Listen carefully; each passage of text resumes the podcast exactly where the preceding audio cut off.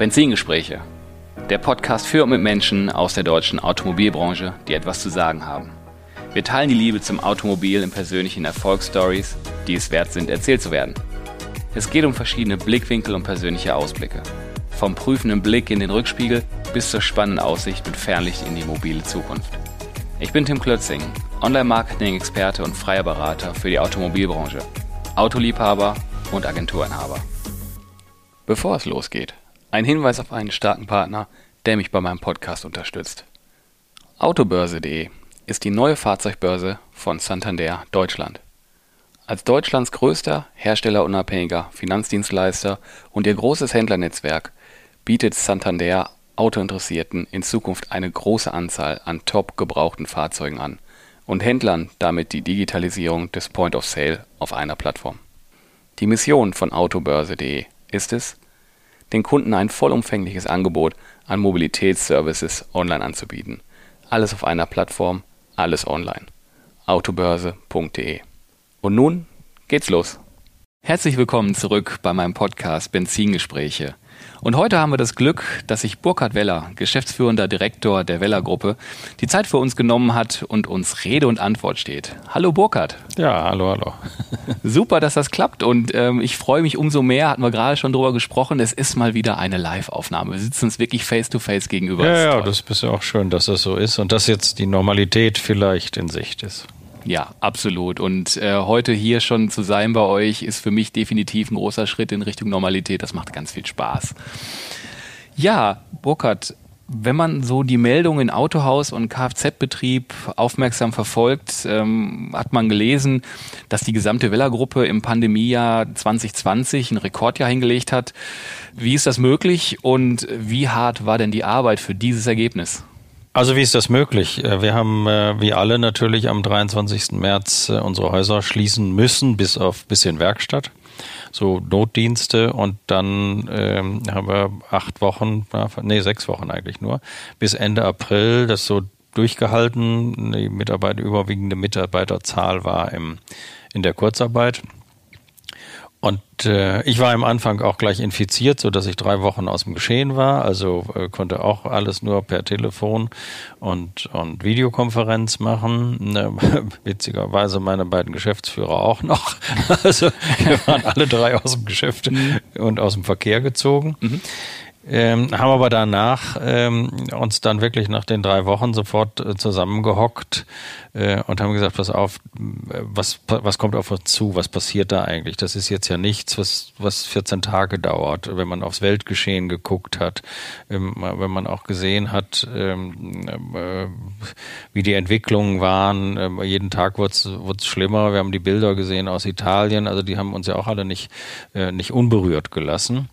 Und dann haben wir gesagt, das ist eine Sache, die läuft hier länger, aber wie gehen wir denn damit um? Und ähm, dann haben wir natürlich auch aus der Mitarbeiterperspektive gedacht und haben gesagt, also Kurzarbeit, ja, das ist natürlich erstmal ein ganz schönes Federbett fürs Unternehmen, aber für den Mitarbeiter ja nicht 60 oder 67 Prozent. Ich meine, wer damit zurechtkommt, warum zahlen wir dann 100? Ne? Das muss ja, muss ja einen Grund haben. Und den hat es sicherlich auch. Und dann haben wir gesagt, äh, für uns eigentlich entschieden, Kurzarbeit ist nicht unser Geschäftsmodell. Mhm. Dann haben wir unser Risiko ausgerechnet. Äh, was ist denn das Risiko, wenn wir äh, ab 1. Mai, den hatten wir dann im Visier, wenn wir ab 1. Mai alle Mitarbeiter aus der Kurzarbeit zurückholen und versuchen, Arbeit ranzuholen. Die Arbeit war ja nicht da. Verkaufen durften wir nicht, jedenfalls durften wir die Häuser nicht auflassen.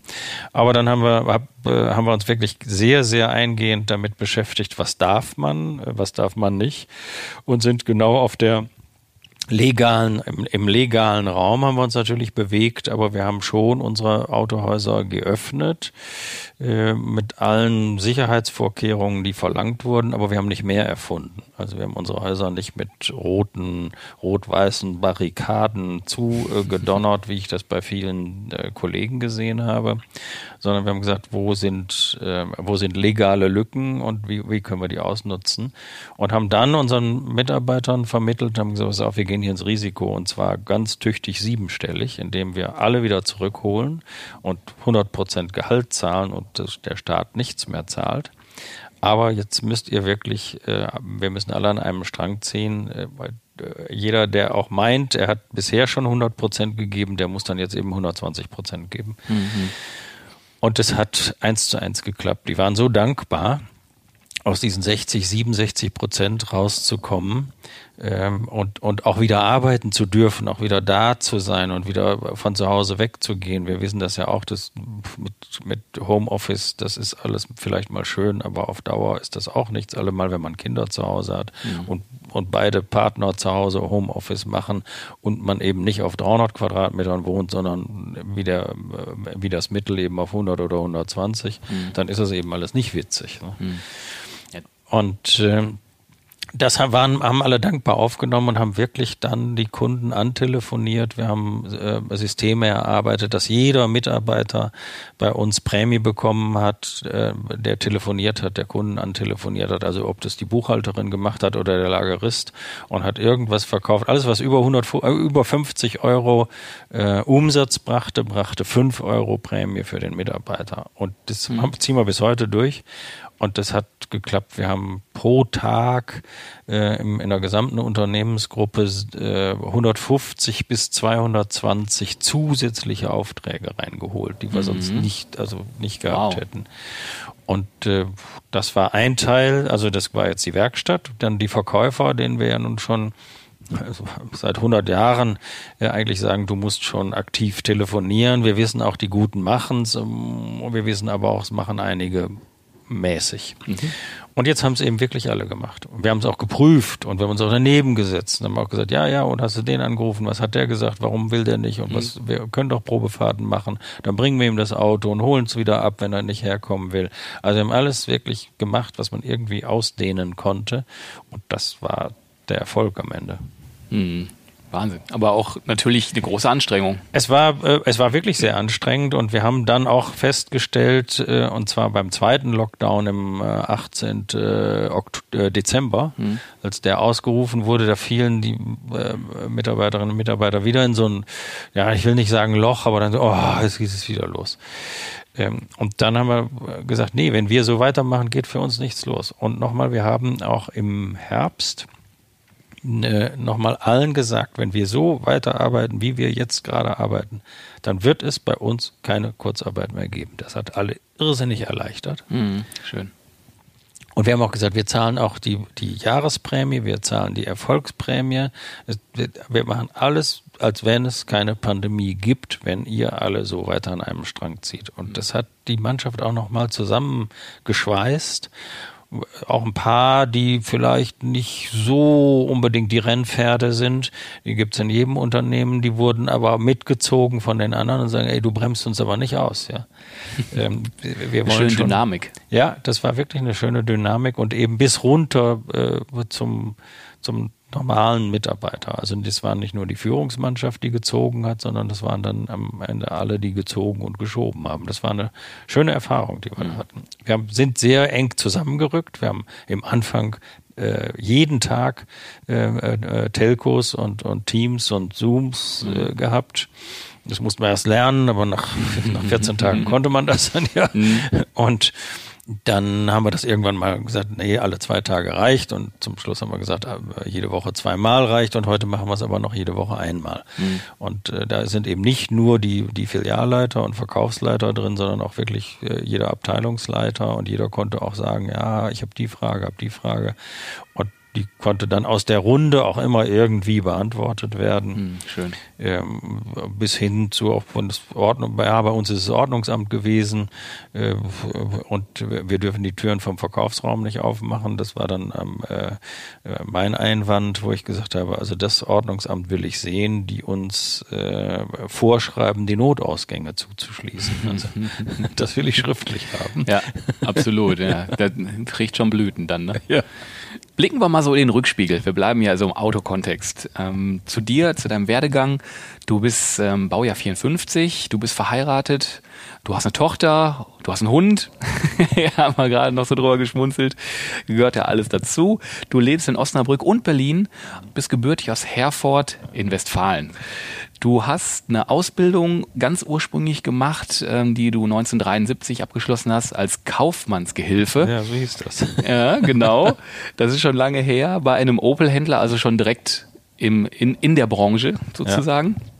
Und danach warst du bei Würth einige Jahre und 1979 ging es dann los. Da hast du Auto Weller als Toyota-Vertragshändler in Osnabrück gegründet und das machst du ja bis heute. Mhm. Du hast 1979 mit zwei Mitarbeitern begonnen, ganz am Anfang und warst dann 1991 einer der größten Toyota-Händler Deutschlands schon. Das sind gerade mal zwölf Jahre.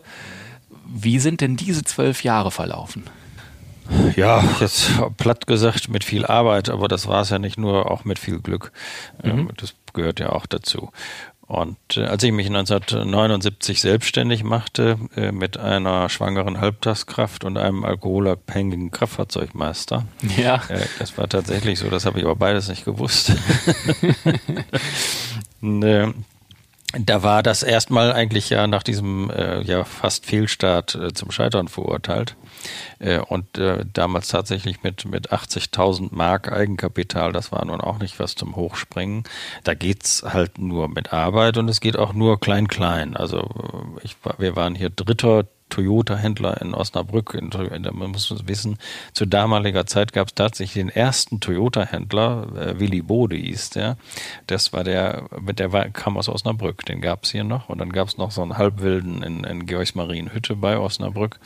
Und wir waren der Dritte im Bunde für eine Marke, die eigentlich gar keiner kannte. kannte ne? Also Toyota, meine Mutter hat gesagt, was Nähmaschinen verkaufst du jetzt?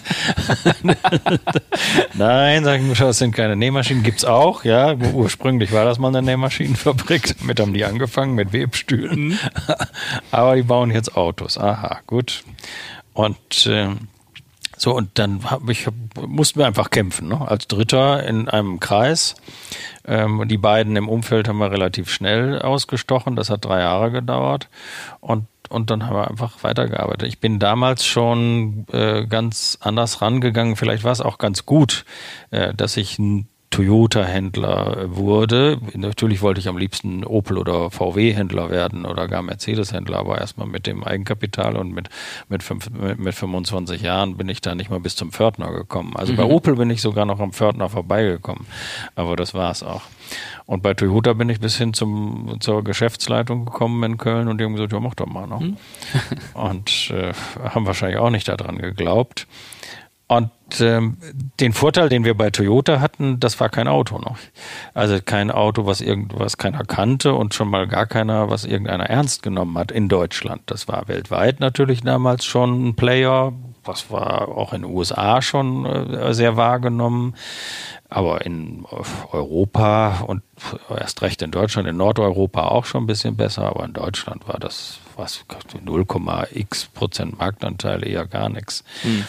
Und dann haben wir mal gesagt, was, was kann man wie kann man so ein Auto eigentlich verkaufen? Ähm, und was hat das? Und dann haben wir einfach gesagt, das ist, damals war das so, heute ist es nicht mehr so. Das ist billig und unkaputtbar. Unkaputtbar, mhm. ist immer noch billig, ist halt nicht mehr. Mhm. Aber damals war es, war es billig und unkaputtbar und dieses unkaputtbar, das haben wir eigentlich, daraus haben wir eine Marke gemacht mhm. und, und haben eine, so eine lokale Marke. Wir haben gesagt, auch in meinem Freundeskreis, die alle äh, VW oder BMW fuhren oder so. Ich meine, du willst mir doch nicht so ein Toyota verkaufen. Ich sage, jetzt für dich vielleicht nicht, aber für deine Freundin oder deine Frau oder dein oder deine Eltern, da ist so ein Toyota ist der Hammer. Die kaufen den einmal und kaufen einmal im Jahr einen Liter Öl, das ist alles. Mhm. Und dann fahren die. Und das ist auch so, und das ist ja heute noch so. Das macht die Marke aus, alles andere haben sie nachgeholt. Mhm. Okay. Nach den dreien, die du dann hier überholt hast, äh, ging das dann schon direkt größer? Also ich meine, ja. wenn ihr einer der größten Deutschlands wurdet, mhm. dann sind wir, ja, ja, das ging dann, wir, wir waren schon Stückzahl getrieben, also Neuwagenstückzahl getrieben, wobei auch ich schon damals immer darauf geachtet habe, dass auch der Gebrauchtwagenanteil mindestens 1 zu 2 war, also ein Neuwagen, zwei Gebrauchte, weil mhm. irgendwie nimmt man ja immer auf einen Neuwagen auch einen Gebrauchtwagen zurück. Und ähm, da das nicht unbedingt immer das dicke Geschäft war, musste man immer noch auch einen Gebrauchten ankaufen, um das andere zu kompensieren. Also das habe ich relativ schnell gemerkt. Und das funktioniert ja bis heute, dass wir dieses 1 zu 2 halten in etwa. Mhm. Und äh, so haben wir uns äh, von, von, einem, von einem zum anderen gehangelt und waren erst im ersten Drittel und dann waren wir im ersten äh, Viertel und im ersten Fünftel und dann irgendwann waren wir die Nummer eins. Ja. Super. Und dann haben wir, dann sind wir über die Landen gezogen, hier so von, haben in Mellen Toyota-Händler dazu gekauft, in Bünde, in Herford und dann 1990 dann äh, den Sprung äh, in die Ex-DDR nach Leipzig. Okay. Dann ging es ja weiter und dann passierte 1996 ja, was ich denke mal auch für euch eine große Entscheidung, dass ihr nicht nur Toyota macht, sondern eine, eine zweite Marke dazu mhm. nehmt und dann auch direkt eine deutsche, ich nenne das mal Premium-Marke mit BMW. Da habt ihr dann direkt mit vier Standorten, ähm, ja. B und K war das, gestartet und habt da auch ähm, relativ schnell euch aufgemacht, zu einem der größten BMW- und Mini-Händler äh, Deutschlands ja. zu werden. Der, an der war Entwicklung, langweilig? An der, nee, an der Entwicklung, ja, langweilig schon, das stimmt. Na, an der Entwicklung ist Toyota schuld. Mhm. Äh, und zwar mh, hm, waren wir die Nummer eins bei Toyota. Mhm. Und wir wollten aber trotzdem weiter wachsen und noch mehr übernehmen. Und das war aber damals, vor 25 Jahren, war die Denke bei den Herstellern noch anders, als sie heute ist. Damals hatte man Angst vor Größe. Also große Händler waren nicht willkommen die haben, sind zu mächtig, die sagen auch mal, nee, das mache ich nicht ähm, oder äh, das mache ich so. Ähm, und die, die Kleinen konnte man besser deckeln. Wie gesagt, das ist ja seit vier, fünf Jahren, es äh, kippt ja die Denke bei den Herstellern, da sagen die, nee, lieber viele große äh, oder wenig große, dann, da kann ich besser mit umgehen und ähm, das war damals aber nicht so und insofern, da wir wirklich bei Toyota im Wachstum ausgebremst wurden, wurde uns immer wieder so eine Wurst hingehängt, aber kurz bevor wir sie schnappen konnten, wurde sie hochgezogen.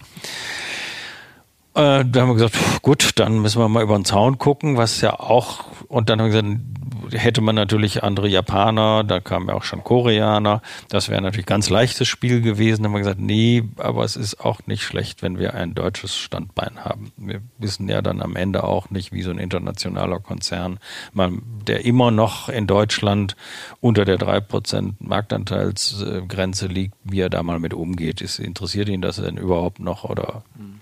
Also ist es vielleicht besser, wir schauen mal über den deutschen Zaun. Und damals war die, äh, gab es die Dresdner Bank noch und die Dresdner Bank war unsere Hauptbank und die wiederum hatten ein paar Aktienanteile an BMW. Und über diesen Weg habe ich gesagt, Mensch, ihr könnt uns doch da mal eine Tür aufmachen, mhm. was auch relativ schnell ging dann. Mhm. Und dann sind wir mit BMW ins Gespräch gekommen und dann kam uns eine Riesenpleite bei BMW entgegen. Brinkmann und Knöri in Hamburg hatte vier Läden, Hamburg, äh, Lüneburg, äh, Celle und äh, Stendal. Und die hatten einen riesen Konkurs mit 100 Millionen Mark damals, also eine unvorstellbare Summe zu der Zeit. Und da haben wir gesagt, ja, da könnt ihr euch mal die Zähne dran ausbeißen. Wenn ihr das äh, hinkriegt, dann ist das ja schön. Und äh, ist es auch so, wir haben dieses Jahr 25-Jähriges, sind jetzt 17 Läden, nicht mehr vier, die wir übernommen haben, sind also jedes Jahr auch weiter gewachsen. Und das muss man wirklich sagen, das äh, Schöne bei B und K, ich habe das gerade vorbereitet, äh, das 25-jährige Jubiläum äh, was wir hoffentlich präsent machen können. Und da habe ich mir so ein paar Notizen gemacht. Wir haben tatsächlich nicht in einem einzigen Jahr, nicht in einem einzigen Monat Verlust gemacht. Und das mm. ist ja auch eine schöne Sache. Also es ist ja, mega. Ja. Also lupenreine Erfolgsgeschichte. Ja, also B&K ist wirklich eine lupenreine Erfolgsgeschichte. Ich habe ja gerade gefragt, war ihr langweilig? Mit Toyota habt ihr ja schon alle Hände voll zu tun gehabt. Dann noch auf eine zweite Marke zu gehen, bist du dann, ich sag mal, hast dich ein bisschen wegkonzentriert von Toyota und dann auf das, auf das Neue erstmal komplett eingelassen nee. oder lief das beides? Wir parallel? haben dann, das war, genau, das war ja die Überlegung, ähm, wie kriegen wir das gewuppt? Dass Toyota nicht darunter leidet. Und äh, BMW war am Anfang, äh, wenn ich das mal so locker sagen will, ein bisschen beleidigt, weil die hatten eigentlich gedacht, wir nehmen jetzt so die erfolgreichen Toyota-Manager, die äh, werfen wir darüber zu B&K und dann ist das, läuft das. läuft das. Und das habe ich nicht gemacht, sondern im, äh, ganz im Gegenteil. Ich habe gesagt, das war auch bei, auch bei uns im Haus nicht ganz unumstritten. Ich habe gesagt, alle Toyotaner bleiben da. Und ihr macht euren Job genauso weiter. Der Einzige, der im Moment mal gerade ein bisschen verschwunden ist, bin ich. Mhm. Und ich baue da eine neue Geschichte auf mit neuen Leuten. Mhm. Da waren ja Leute, die wir mhm. übernommen haben und die mhm. konnten ja auch was. Und ich habe dann wirklich nur das, äh, habe ein paar neue Leute eingestellt und mit denen habe ich das, das Geschäft da neu aufgezogen, anders. Und dadurch sind auch diese zwei Brands entstanden, also die Auto Velar Brand und die B&K Brand. Und oben drüber praktisch die Velar Gruppe als Holding. Äh, weil wir das wirklich immer strikt getrennt haben. Mhm. Wir gesagt haben, nee, das sind zwei unterschiedliche Marken, sind auch die, die Käuferschichten sind unterschiedlich, die auch bis hin zu den Mitarbeitern wir lassen das getrennt und machen wir bis heute. Hm. Wenn du so auf bis 1979 zurückblickst, ähm, war das auch die, die Zunahme vom BMW? War das so deine größte unternehmerische Herausforderung oder gab es da noch andere Momente, wo du sagst, die waren äh, noch größer oder noch schwieriger oder komplexer? Also das war eine große Herausforderung. Die größte will ich jetzt nicht sagen. Also die größte war sicherlich, äh, wahrscheinlich auch wie, wie, alle meiner Händlerkollegen, äh, war die äh, Finanzkrise 2009, 2010, da war es 2009. Und das war sicherlich das Größte, wo keiner wusste, was, geht's jetzt eigentlich morgen weiter. Die, die Banken haben, haben zugemacht, haben nichts mehr rausgegeben. Also das war eine schwierige Sache. Fand ich aber auch noch nicht so, das hat keine schlaflosen Nächte gebracht. Wir haben aber mit Toyota äh, in, von 2006 bis 2008, also wirklich bis zur Finanzkrise, äh, in Toyota 40, 44 Millionen Euro investiert, also in Neubauten. Wir haben Bremen neu gebaut, wir haben Berlin an drei Stellen gebaut. Mhm. Äh, und in Berlin eine, ein Riesenpalast gebaut für, für Toyota für, für über 20 Millionen Euro. Das ist jetzt ja auch kein Pappenstiel. Dann kamen zwei Dinge, dann kam die Finanzkrise und bei Toyota kam so ein Europaloch. Die Modelle passten für Amerika und passten für Asien, aber passten gerade nicht für Europa. Und äh, das, da war für uns die Entscheidung, äh, uns von Berlin zu trennen, um nicht die ganze Toyota-Brand zu gefährden. Und das hat wehgetan. Das mhm. ist, das war auch die größte Herausforderung, also mental die größte Herausforderung, auch die Entscheidung, äh, wirklich da einen Haufen Mitarbeiter zu entlassen, über 200 Mitarbeiter zu entlassen. Also das war eine unangenehme Angelegenheit. Das, äh, das braucht man, wenn überhaupt, auch nur einmal im Jahr. Einmal im Leben. Einmal im Leben. Einmal im Leben. okay. Das ist natürlich dann wirklich ein Einschnitt zu ein bisschen was anderem ich habe mich natürlich so ein bisschen auf das Interview mit dir vorbereitet und da habe ich mit, mit einigen Menschen gesprochen, die ich kenne und da habe ich immer wieder gehört, dass sie dich als verlässlich und konsequent beschreiben. Das kam da so häufiger und da ist noch meine Frage, sind das so die deine Erfolgsfaktoren oder sind das deine Kernwerte? Ähm, das würde mich dann doch ja. sehr interessieren. Ich bin zwar kein Hamburger, aber ich würde schon sagen, äh, also ich lebe die, äh, lebe die Hamburger Kaufmannschaft. Also bei, bei mir gilt das gesprochene Wort. Mhm. Äh, es muss nichts aufgeschrieben werden, wenn ich, wenn ich irgendwas gesagt habe. Das kann auch für mich oder auch fürs Unternehmen dann hinterher zum Nachteil sein. Dann schüttel ich mich und sage, nee, aber ich habe es gesagt. Hast du gesagt? Ich kann es nicht ändern, das müssen wir machen. Das, mhm. das habe ich gesagt. Aber weiß ich auch, habe auch viele Mitspieler äh, gehabt, die ich dann hinterher nicht mehr hatte, die dann gesagt haben, ja, was so steht ja nirgendwo, da kann sich ja keiner drauf berufen. Ich sage, hallo, ich habe es gesagt. Ja. Was ich gesagt habe, das muss ich nicht aufschreiben. Sehr schön. Und dann bleibt es so. Mhm. Also das, äh, so habe ich immer gelebt, so bin ich auch erzogen worden. Also ich komme aus einem ganz äh, einfachen Haushalt meine, meine, meine Mutter war, war äh, Hausfrau und hat nebenbei geputzt, damit es den Kindern besser ging. Und mein Vater war Autoverkäufer, im Anfang aber Fernfahrer und später Autoverkäufer. Daher kommt auch diese Autoaffinität mhm. und die Handelsaffinität. Äh, und da war das einfach bei uns zu Hause galt das gesprochene Wort auch unter den Kindern. Mhm. Also auch wenn meine Mutter was gesagt hatte und mein Vater kam nach Hause, fand das anders und gesagt, nee, meine Mutter hat das gesagt hat, dann ist das so. Finde ich jetzt zwar doof, ja. aber ist so. Ja, das finde ich toll. Also so eine Einstellung, ich bin auch so, wenn ich irgendwo Stellung zu beziehe, dann habe ich die bezogen. Ja. Und wenn das auch mal, wie du so schön gesagt hast, auch mal zum eigenen Nachteil ist, dann ja, muss man da durch. Pech. So, mhm. dann ist es eben so. Dann muss man da durch. Aber und ich muss wirklich sagen, ich bin jetzt alt genug geworden. Am Ende ist das kein Pech. Sondern dann, dann das Gegenüber weiß ja genau, dass man so tickt. Mhm. Und dann strahlt einem auch eine ganze Menge Respekt entgegen. Es reizt auch keiner aus bis zum Geht nicht mehr, weil sie sagen, nee, der macht das schon. Aber dann kommen wir ja so Richtung Verlässlichkeit und Konsequenz, ja. ne? Sehr stark. Mhm, toll, das finde ich echt super. Mich würde noch interessieren, wir hatten ja vorhin über 2020, über das Erfolgsjahr gesprochen. Du führst ein Unternehmen mit sechs Marken, 27 Standorten, mehr als 900 Millionen Euro Umsatz und vor allem, was ich immer beeindruckend finde, 1900 Menschen, die mhm. in dem Unternehmen arbeiten. Wenn du so die nackten Kennzahlen hörst, empfindest du da einen gewissen Druck oder ist das jetzt, du bist ja schon sehr lange Unternehmer, ist das ein Ansporn, ist das Druck, mhm. Belastung? Wie empfindest du das? Nö, das ist auch Stolz. Stolz. Also ähm, da bin ich auch stolz drauf und Druck empfinde ich da überhaupt nicht. Also wir haben das 42 Jahre lang hingekriegt, äh, jeden, jeden Monat äh, ganz pünktlich das Gehalt zu zahlen. Mhm. Ähm, und, äh, und unsere Lieferanten zu bezahlen, äh, überpünktlich. Das war auch, gehört auch zu der Konsequenz. Und ähm, Insofern, äh, das macht mich stolz und diese 1900 Mitarbeiter drucken, drücken mich nicht und, und sondern im Gegenteil, die spornen mich an. Also ich möchte ganz gerne noch daraus 2500, 2800 machen, keine Ahnung. Mhm. Okay. Wird in den nächsten Jahren noch passieren. Ja. Okay, du, also du baust mir die perfekte Überleitung, weil jetzt gucken wir den Blick mal äh, aus, dem, aus dem Rückspiegel weg nach vorne und machen das Fernlicht an, damit wir ganz viel sehen. Mit dem Rekordjahr im Nacken. Und du sagst gerade so, es können, es dürfen auch mehr Menschen in meinem Unternehmen, es darf noch weiter wachsen. Was sind denn deine Erwartungen für das Unternehmen jetzt erstmal kurzfristig für 2021? Da sind wir ja mittendrin. Also 2021 sehe ich sehr zuversichtlich. Wir haben ja vorhin schon drüber gesprochen. 2020 ähm, war unser erfolgreichstes Jahr und 2021 wird erfolgreicher. Ähm, wir haben jetzt Toll. schon vier Monate abgeschlossen in diesem Jahr, aber unser Geschäftsjahr läuft ja schon seit 1.10. und wir liegen im Absatz, äh, der Markt liegt glaube ich 8 Prozent äh, drunter und wir liegen 10 Prozent drüber, aber wir liegen 30 Prozent äh, im Ergebnis drüber und das ist ja erstmal das Wichtigere. Klasse.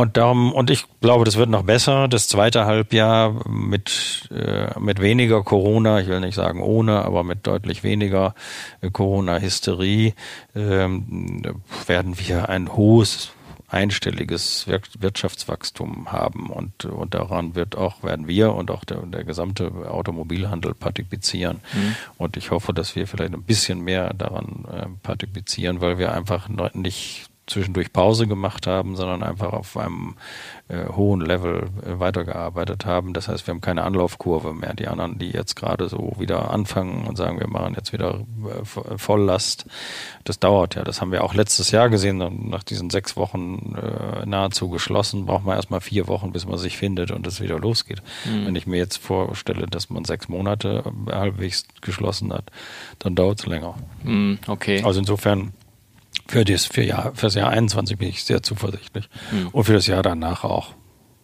Weiter. Wo ist die Glaskugel? ja, schade. Ich habe gedacht, du hast sie bei. Ja. hast du gar nicht? okay. Ähm, welchen Einfluss glaubst du denn, wird denn so die sich verändernde Mobilität und Digitalisierung auf das, auf das Geschäftsfeld eines Autohändlers so haben? Also ich glaube, diese, ähm, äh, das ist leider so, die, die Pandemie, diese äh, Corona hat alles beschleunigt. Also das, alle mal das digitale Leben. Es kommen ja mit einmal haben sich Leute mit digitalem Leben beschäftigt, die das vorher gar nicht gemacht haben und einige in einer gewissen Altersstufe, die es wahrscheinlich nicht mehr gemacht hätten, wenn sie jetzt nicht gezwungen worden wären, dass man sich sogar so eine Luca-App runterladen muss, weil man sonst, weil man sonst nicht ins, in, ins Restaurant kann. Mhm. So, also dann, dann hat das meine 91-jährige Mutter hat sich das erklären lassen, wie das geht und hat das jetzt auf ihrem iPhone. Mhm, okay, ja, wirklich. Und da hätte die im Leben nicht drüber nachgedacht. Also ich glaube schon, dass insgesamt äh, die Digitalisierung, die wir schon lange bereden, die hat jetzt so ein, die hat nochmal einen Turbosprung gemacht.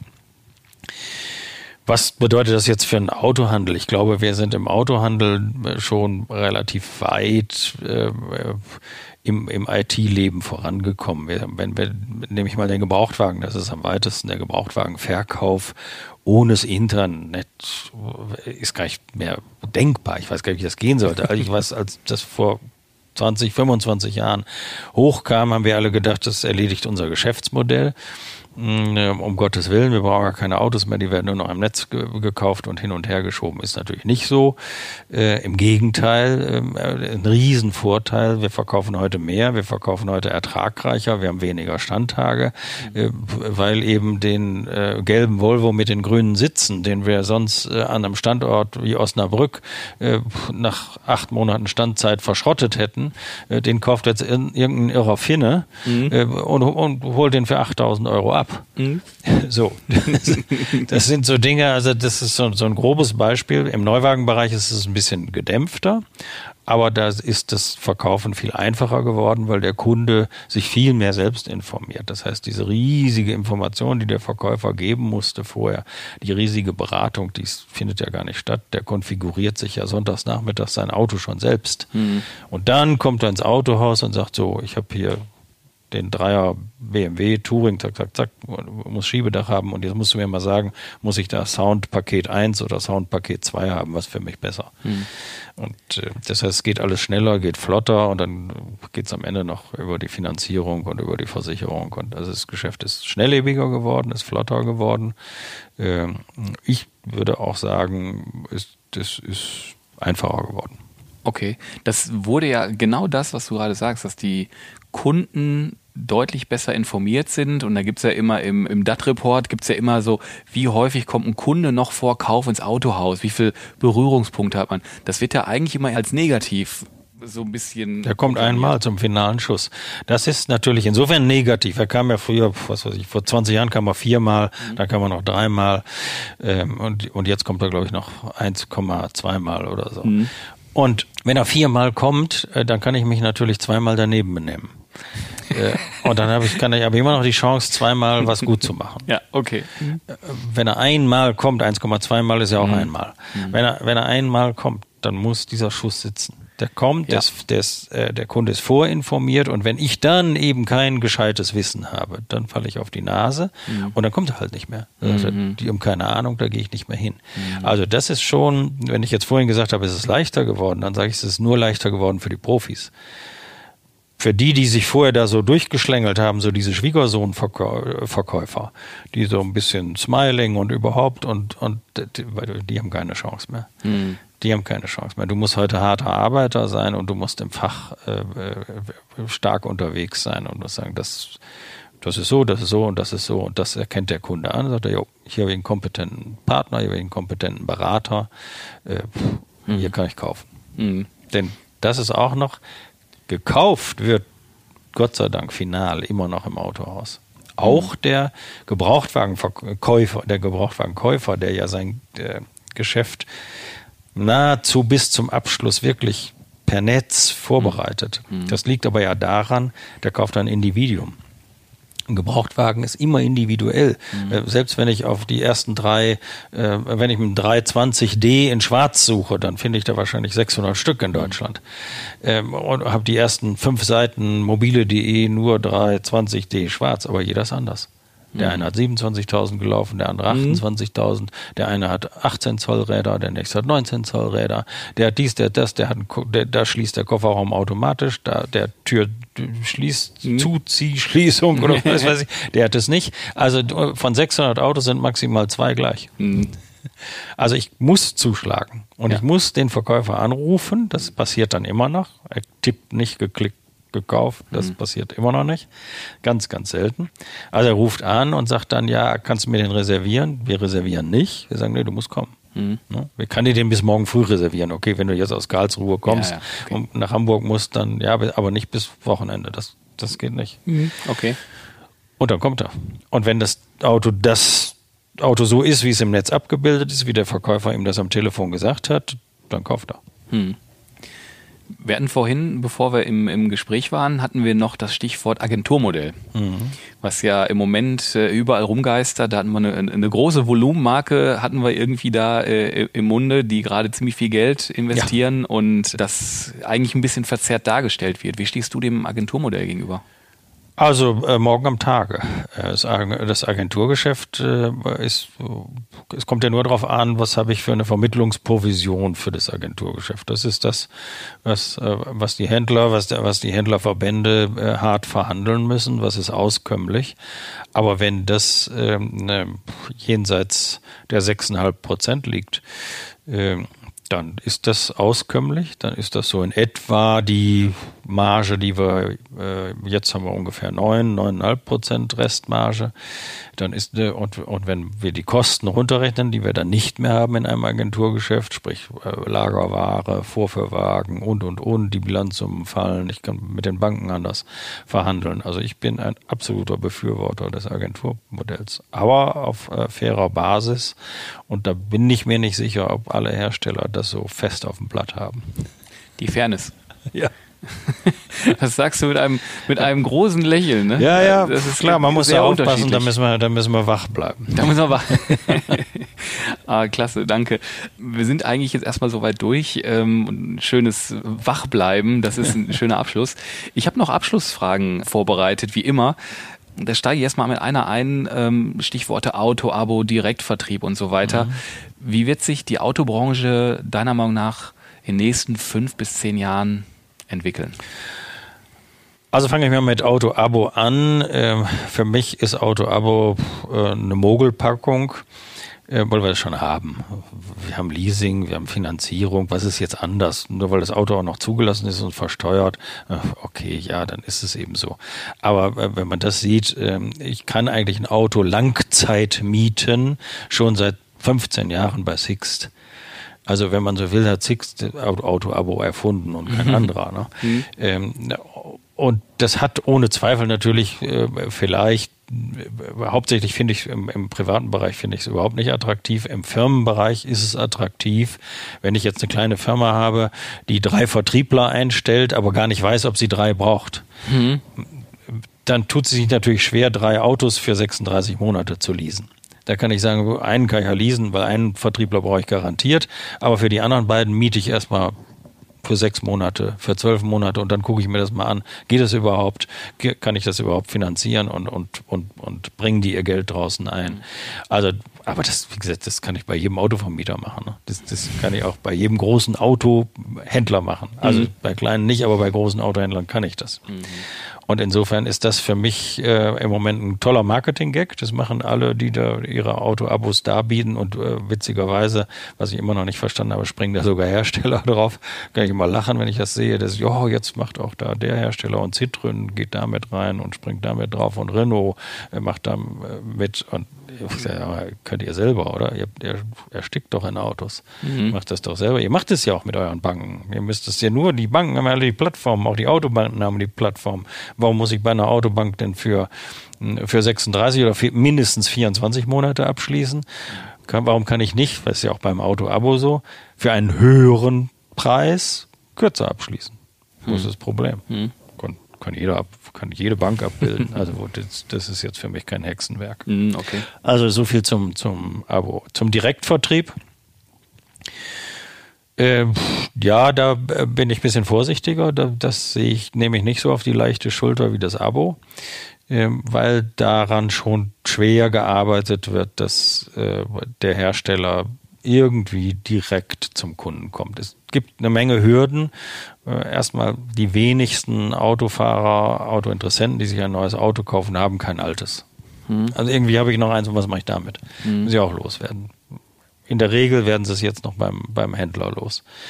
Klar kann man auch selbst übers Netz verkaufen, aber das muss ich wollen und muss die Zeit haben und, und will mir das antun, dass mir da fünf Leute Sonnabendnachmittag die Zeit stehlen und mhm. mir sagen, mein Auto ist doof oder so. Ja, genau. Ähm, aber auch da, das Klientel wird es geben. Es wird, wird, ja nie 100% so oder 100% so geben. Also es wird immer ein paar Prozent geben, was, wo uns das Geschäft vielleicht weggenommen wird.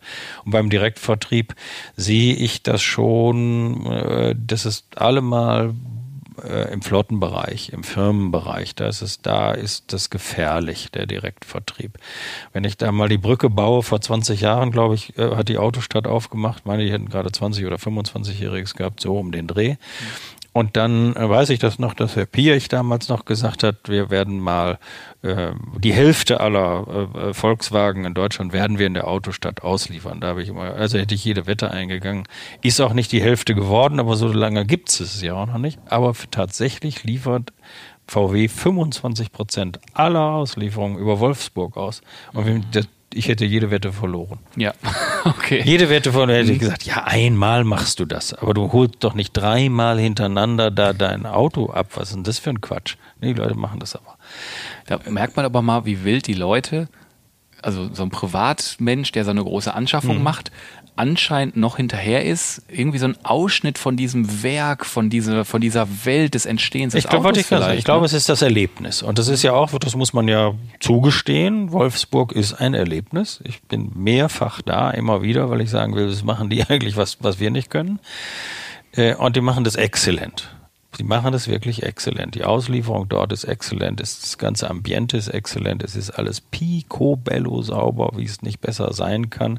Also das, das muss man sich schon äh, gefallen lassen, dass das perfekt ist. Hm. Und da muss man sehen, dass man auch in die Nähe kommt, dass die Kunden eben nicht sagen, äh, oh, ich hole das gut, nun haben wir nicht VW, ähm, aber BMW hat ja auch eine Welt, da kann man es ja auch abholen.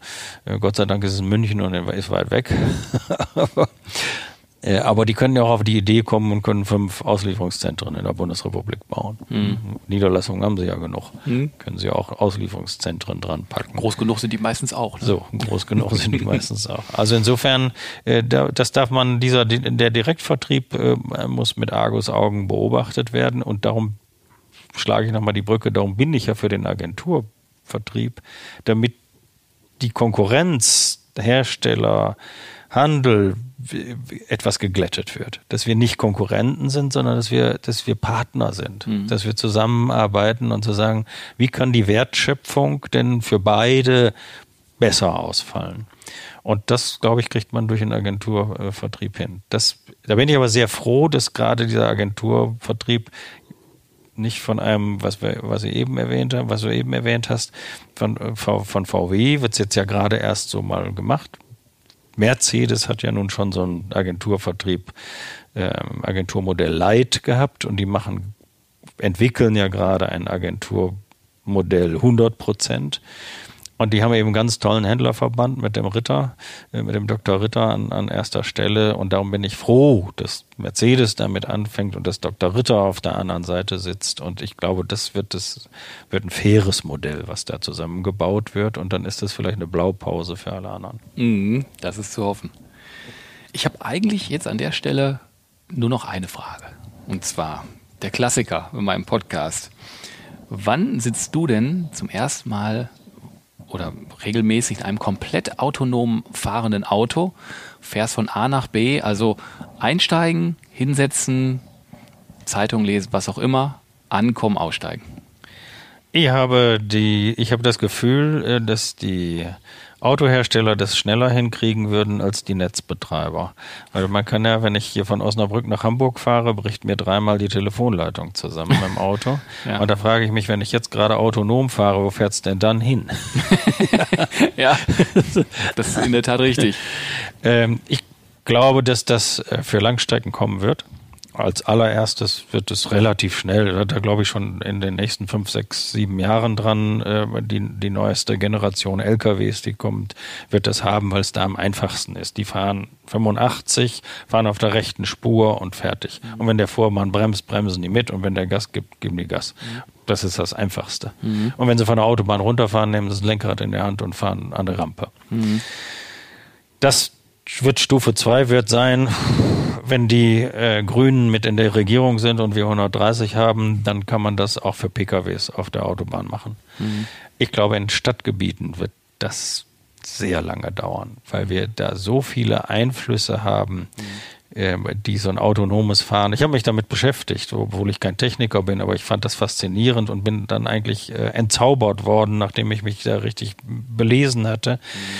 Da, das äh, da so viele Einflüsse sind, die das autonome Fahren erkennen muss. Also wenn wir zum Beispiel äh, durch Berlin fahren und es steht am Bürgersteig ein Kind, mit dem Ball unterm Arm oder mit dem Roller oder sonst was, dann gucken wir das Kind an, das Kind guckt uns auch vielleicht an und wir wissen durch Gespür und durch Gucken, der hat uns gesehen.